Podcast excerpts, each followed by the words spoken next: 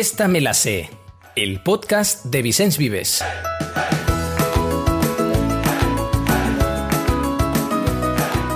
Hola a todos, ¿cómo estamos? Bienvenidos a un nuevo episodio de nuestro podcast, Esta me la sé. Hola Diego, ¿qué tal? Hola a todos, hoy con un tema obligado, el bullying. Desgraciadamente todavía tenemos que seguir hablando del acoso escolar porque existe, porque es una realidad, porque está en nuestras aulas y es responsabilidad de todos detectarlo y tomar las medidas necesarias para prevenirlo. Cada 2 de mayo se celebra el Día Internacional contra el Bullying, precisamente con el objetivo de concienciar sobre el riesgo y las consecuencias que supone y buscar los mecanismos para evitarlo porque el acoso escolar es uno de los problemas más graves al cual se enfrentan los adolescentes. Se trata de un fenómeno complejo, con causas y expresiones muy diversas, que puede tener consecuencias importantes en la salud emocional de los jóvenes. Por eso es imprescindible tener las herramientas necesarias, porque en nuestras aulas podemos atacar los dos frentes, la prevención y la actuación ante un caso detectado.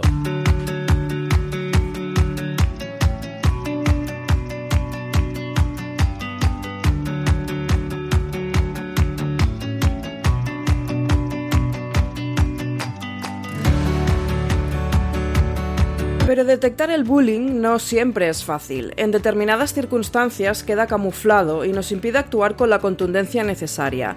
A esto se suma el hecho de que existe cierto desconocimiento sobre qué es el bullying y cómo se manifiesta. En este sentido, concienciar sobre la presencia del acoso en las escuelas y sobre sus diferentes formas es el primer paso para luchar de manera efectiva contra él. Por eso, para saber exactamente de qué estamos hablando, escuchamos a Tina Makela. Es directora del programa finlandés Kiva contra el acoso escolar, basado en muchos años de investigación. Y en una de las conversaciones de Aprendemos Juntos organizadas por el BBVA, nos ayudaba a identificar el bullying. Es cierto que hay, bastante confusión, sobre todo se utiliza la palabra bullying eh, de todo. Entonces hay, los que piensan que todo es bullying.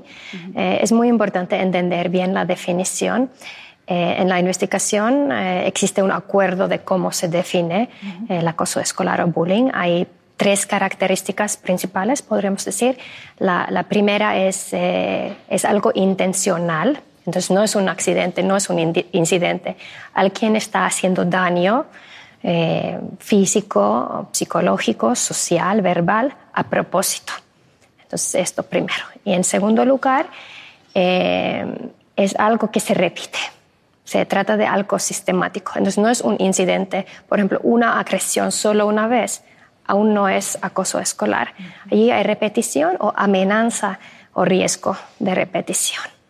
Y en tercer punto, eh, hay una diferencia de poder eh, se, puede ver que hay realmente eh, algunos que tienen más poder, puede ser por el estatus ah, social, eh, más fuerte físicamente, más, mm, una persona más, popular en el grupo, que está, están acosando una persona o unas personas con menos poder, con cierta vulnerabilidad. ¿no?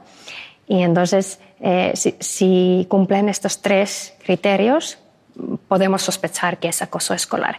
Por ejemplo, si no hay diferencia de poder, eh, se trata más bien del conflicto. o, también el tema de las, de, las bromas, por ejemplo, la, justificación típica, ¿no? que esto era solo una broma. Eh, si para mí es una broma, pero para otra persona no lo es, pues tengo que parar, tengo que pedir disculpa y no continuar con la misma broma. Pero si yo continúo sabiendo que a otra persona no le gusta mi broma, ya estoy entrando al dinamismo del acoso escolar. Por lo tanto, y aunque no hay un patrón único, todos los acosos escolares comparten la repetición, la intencionalidad y el desequilibrio de poder. Esto nos puede ayudar a ver la diferencia entre un conflicto y el acoso escolar. Y ahora que sabemos lo que es el bullying, vamos a entrar en las diferentes tipologías, porque el acoso escolar puede adoptar muchas formas y es importante tenerlas en cuenta. Los expertos definen diferentes categorías de acoso. El más visible de todos es el acoso físico, y en algunos casos puede incluso dejar marcas, como rasguños y golpes. Con todo hay que tener claro que no es la forma más frecuente de acoso, y que cuando se da puede ser el resultado final de otras formas de bullying que han ido a más. Después, el acoso verbal. Esto incluye poner motes, insultar. Detectar el bullying verbal es más difícil que en el caso del físico, porque suele darse cuando no hay adultos cerca. Por otro lado, en ocasiones los adultos tienden a subestimarlo, considerando que son cosas de niños, y a recomendarle a la víctima que ignore la situación en vez de tratar seriamente el problema. Las agresiones en relaciones. En este caso, los estudios muestran que son más frecuentes entre las niñas, concretamente entre los 10 y los 14 años. Incluyen la exclusión, los rumores, la rotura de confidencias, hacer piña contra una persona, otro tipo de acoso es el ciberbullying. Es un fenómeno cada vez más frecuente y especialmente grave porque ataca la vulnerabilidad de los acosados durante las 24 horas del día y en cualquier lugar, incluso en sus espacios de seguridad. Además, es una de las formas de acoso más difíciles de detectar por darse a través de plataformas que los adultos no pueden observar fácilmente. Puede consistir, por ejemplo, en el envío de mensajes agresivos o en la difusión de textos o fotografías que ridiculicen la víctima. Otra forma cada vez más habitual de la exclusión es a través de los videojuegos en línea. Por ejemplo, quedar para jugar un grupo con alguien y después darle plantón o bien ir todos contra el acosado durante la sesión de juego. Otro tipo es el bullying sexual. Se define como cualquier acción humillante conectada con la sexualidad. Apodos, comentarios indeseables sobre el cuerpo o sobre la sexualidad de la víctima, gestos groseros, proposiciones sexuales, el hecho de compartir materiales pornográficos indeseados, la difusión de fotos o vídeos. Hay muchos ejemplos. En casos extremos incluso pueden darse tocamientos o incluso agresiones sexuales. Y acabamos con el último tipo que es el acoso basado en prejuicios, que significa acosar a alguien de una manera u otra en función de su raza, religión o bien por su orientación o identidad sexual o de género.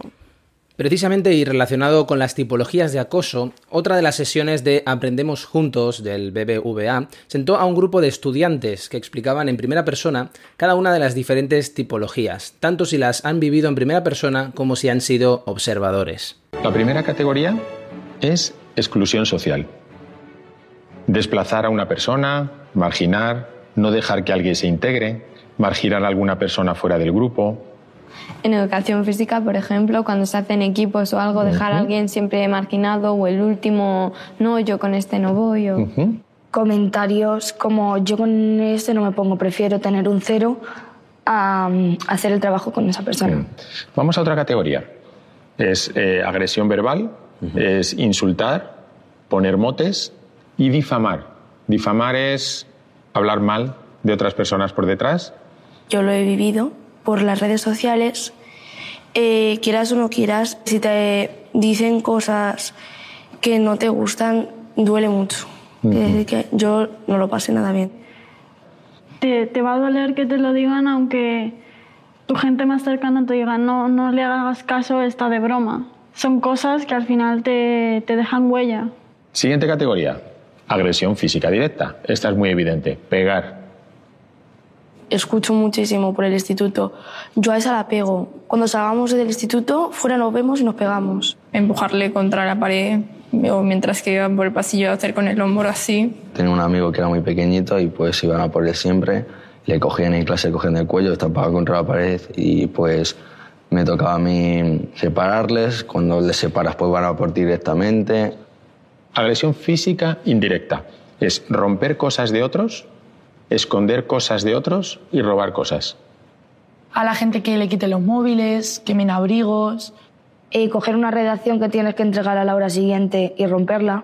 Vamos a otra, que es amenazar. Cuando estás en una relación, eh, luego lo vas a dejar y te amenazan con, si me dejas voy a hacer tal, tal, tal y te voy a hacer la vida imposible.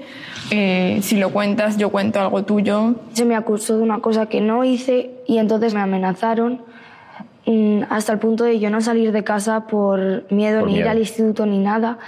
Vamos con la última categoría, el acoso sexual. Típico en clase que te dan un abrazo, bajan la mano más de la cuenta, tú súbela, súbela y que luego encima seas tú la mala.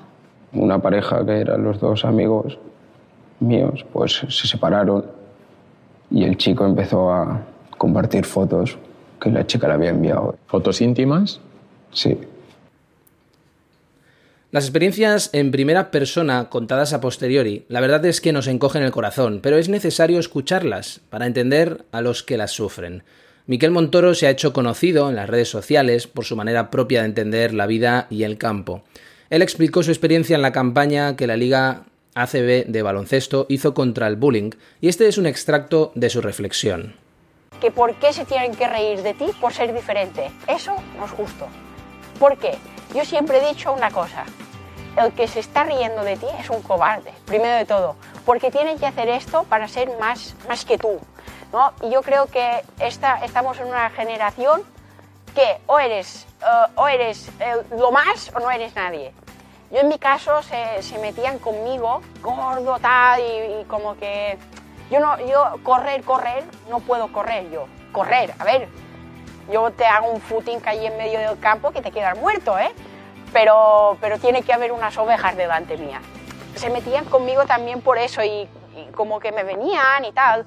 Y eso un día vale, dos también, tres. Pero ya cuando hace cuatro años ya, ya lo pasan mal. Bueno, yo creo que tengo que decir una cosa antes, que es una reflexión que eso tiene que ser para los maestros, para los colegios, para todo el mundo. ¿Qué? ¿Por qué el que hace bullying, es decir, el que lo, lo hace a otras personas, ¿por qué no es el que se va a otro cole? Y es el afectado que se va a otro cole. Eso no es justo, ¿eh? A veces parece que somos nosotros los culpables de, del bullying, ¿no? Y es muy injusto. Os dejaremos los enlaces a los vídeos completos de todos estos documentos, como siempre, en la descripción de este episodio.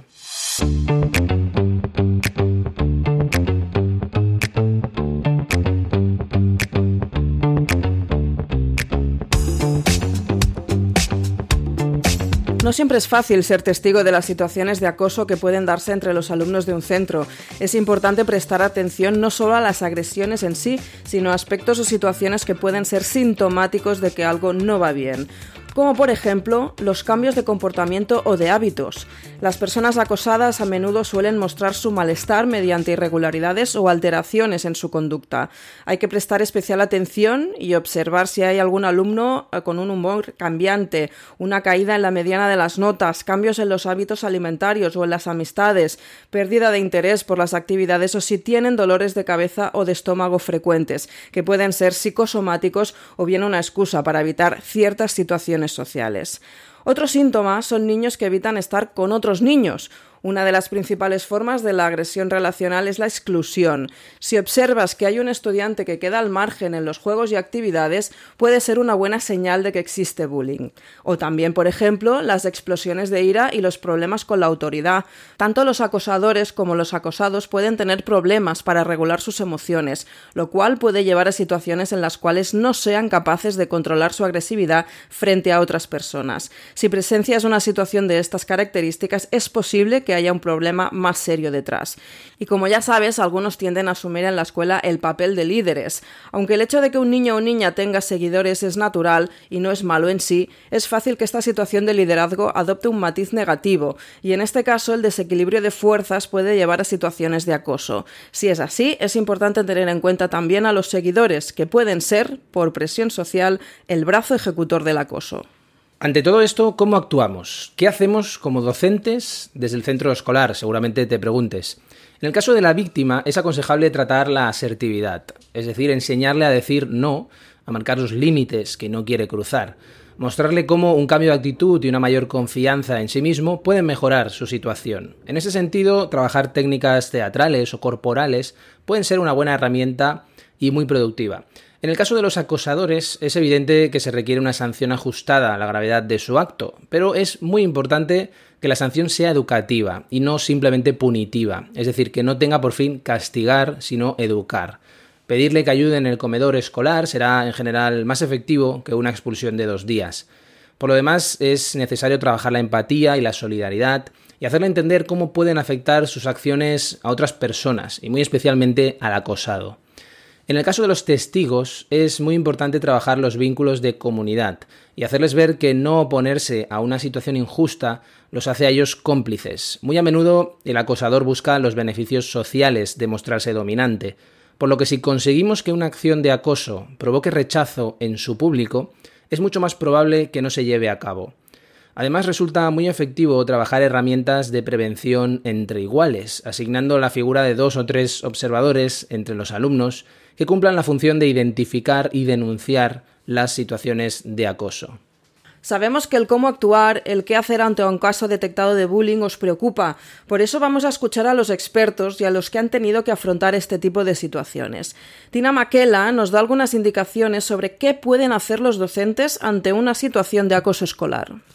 Es muy importante tomar en serio un, un posible caso. En el comienzo no sabemos realmente si es acoso o no es acoso, entonces tenemos que tener un espíritu de investigar antes de decidir. Entonces empezamos las investigaciones, digamos, y allí hay que escuchar, eh, bueno, primero hablar con, con, la presunta víctima, entender su perspectiva, luego hay que hablar individualmente con, con, los que han participado en el acoso, individualmente y también de manera grupal, con, con todos los que han participado directamente. Y, y luego lo que también eh, hay que trabajar es, buscar algunos compañeros que a lo mejor podrían apoyar la, víctima. Y en todo este proceso eh, damos mucho protagonismo a los niños. Entonces no es una cosa que los docentes eh, están diciendo lo que tienen que hacer o tienen que parar, sino cuando las propuestas son, vienen de los niños, de los adolescentes, tienen mucha más eficacia. E, ellos, es su vida, ellos tienen que encontrar un cambio y siempre colaborar con la familia. Eh, es, es, muy importante eh, que los, las familias están informadas y el mensaje es esto de buscar soluciones juntos, no atacar contra la familia o la, la familia contra la escuela, sino pensar cómo, cómo podemos solucionar eh, el problema juntos. Otro profesor, Rafael Bailón, se hace la misma pregunta, ¿qué podemos hacer? Y nos contaba su experiencia en una charla TED Talk. Mi experiencia me dice que hemos de transmitir confianza al alumnado. Si se sienten cómodos, evidentemente todo será más fácil, más llevadero. Podrán revelar la situación sufrida. Pero hemos de hacer más. Llevemos a cabo la mediación. Muchas veces puede ayudar a solucionar los conflictos. Eso sí, y es algo que con desgracia suelo ver bastante, nos quedamos en la simple conversación como mera anécdota o llevamos a cabo un seguimiento del proceso. Me inclino por lo segundo. Y me inclino también por involucrar, por implicar a las familias. ¿Cuántas veces he visto llorar a un alumno? ¿Cuántas veces me encontré con chicos y chicas sin ganas de ir a la escuela? Yo desterraría una idea, una creencia errónea que nos está haciendo un flaco favor. Y es esa creencia, esa idea de que en la escuela se enseña y en casa se educa. No, señores, estamos muy equivocados. La educación es responsabilidad de todos y todas y deben intervenir familias y también, evidentemente, docentes. Pongámonos en la piel del que sufre, del agredido. Sepamos cómo se siente, ayudémosle. Practiquemos la mediación y el trabajo cooperativo. Fomentémoslo entre el alumnado. Pero, ¿cómo nos acercamos al acosado? Yo les diría que debemos hacerles ver que no están solos, que cuentan con un adulto como persona de máxima confianza, tanto si son ellos los que sufren como si son otros. Hagámosle ver que revelar la situación sufrida por otros no les convierte en chivatos, soplones o delatores. Promovamos acciones útiles de una vez por todas. Acciones útiles relacionadas con el uso adecuado de las TIC y de las redes sociales, tales como privatizar perfiles, explicarles el significado de la etiqueta. De igual forma, evitemos que compartan imágenes comprometidas o pertenecientes a otros usuarios y combatamos el insulto, el chantaje, la extorsión, la conducta agresiva de cualquier usuario. Si fuera necesario bloquear, hagámoslo, siempre y cuando infrinjan las normas de convivencia. Pero hay más. No podemos ni debemos convertir el acoso escolar en un tema tabú. Hablemos abiertamente de este tema, de esta problemática y analicemos sus consecuencias. Uno de los consejos que nos da Tina Maquela es cambiar la dinámica de grupo. Son muy importantes. En realidad hay mucha investigación de este tema eh, que hace falta trabajar con todo el grupo. Sabemos, la investigación muestra que la manera más eficaz de prevenir eh, el acoso escolar es, es, cambiar las actitudes y comportamientos del grupo. En, en el grupo, eh, cuando ocurre una situación de acoso, hay roles distintos. Hay, por ejemplo, el público, espectadores más, más directos que están allí como jiji, jaja, qué divertido. Eh, sin público, el acoso no tiene el mismo efecto. Lo que deberíamos hacer es, es de alguna manera eh, pues cambiar las actitudes de este público que no toleran el acoso. Por otra parte, hay externos que ven la situación, pero por los miedos, por la vergüenza, lo que sea, no actúan. Y allí deberíamos trabajar eh, con este grupo de externos que se toman un papel más, más activo para defensar la víctima. Y en realidad, eh, cuanto más personas, es un, un, poco de las matemáticas en realidad, cuando aumentamos el porcentaje de actitudes contra el acoso escolar y a favor de apoyar a la víctima, hay, mucho menos probabilidades que alguien se sufra.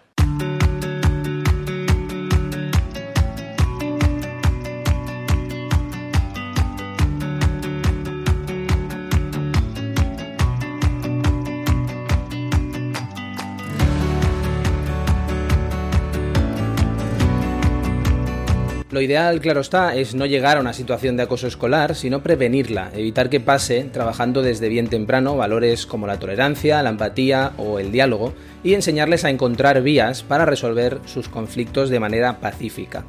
Seguro que ya has detectado infinidad de recursos, de cortos, de películas y de campañas contra el acoso escolar.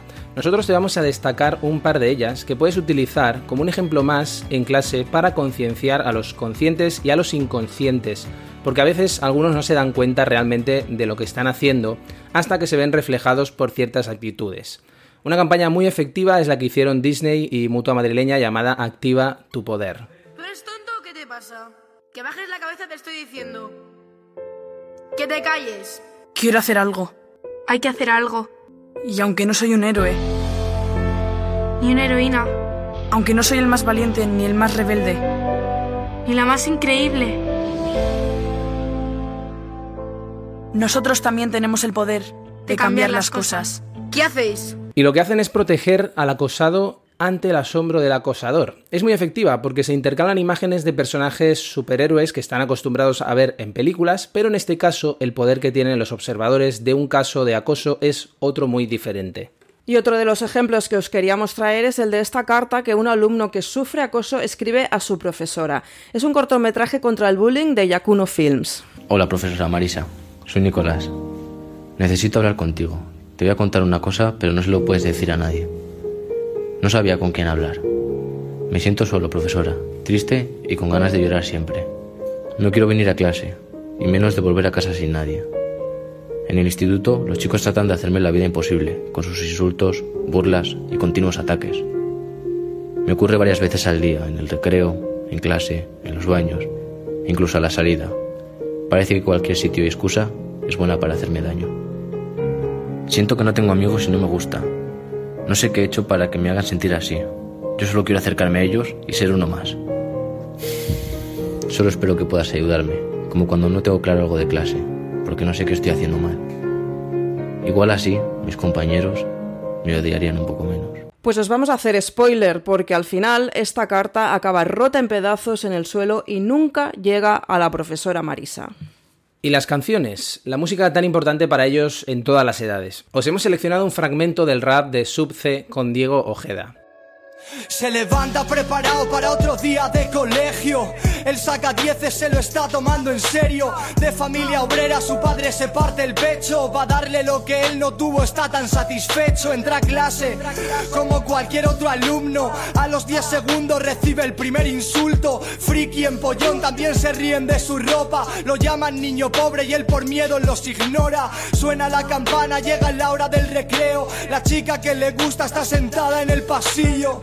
Tiene miedo a declararse, se siente tan feo y se sienta aislado lado a comerse su bocadillo. Recibe un pelotazo, sabe que ha sido a propósito. En la boca del estómago esto provoca su vómito. Se acerca para grabarlo con el móvil un niñato y le dice como hables te lo juro que te mato. Al día siguiente el vídeo rula por las redes, imágenes de aquello pegadas por las paredes. Sus compañeros han creado varios memes, piensan denunciarlo pero el pobre no se atreve. Salida fácil, se cambia de instituto, vida nueva, gente nueva para sentirse a gusto y tras varios meses se siente distinto, pero después de aquello jamás vuelve a ser el mismo. Pues con este rap tan elocuente terminamos. Un tema complicado, el del bullying, una responsabilidad muy importante y una realidad nada agradable de afrontar. Nosotros nos sumamos a todas las voces que cada vez más se esfuerzan en visibilizar la existencia de este tipo de abuso y esperamos haberte ayudado a identificar situaciones de acoso y a saber cómo gestionarlas. Gracias a todos por escucharnos un día más. Nos vemos en el próximo Esta me la sé.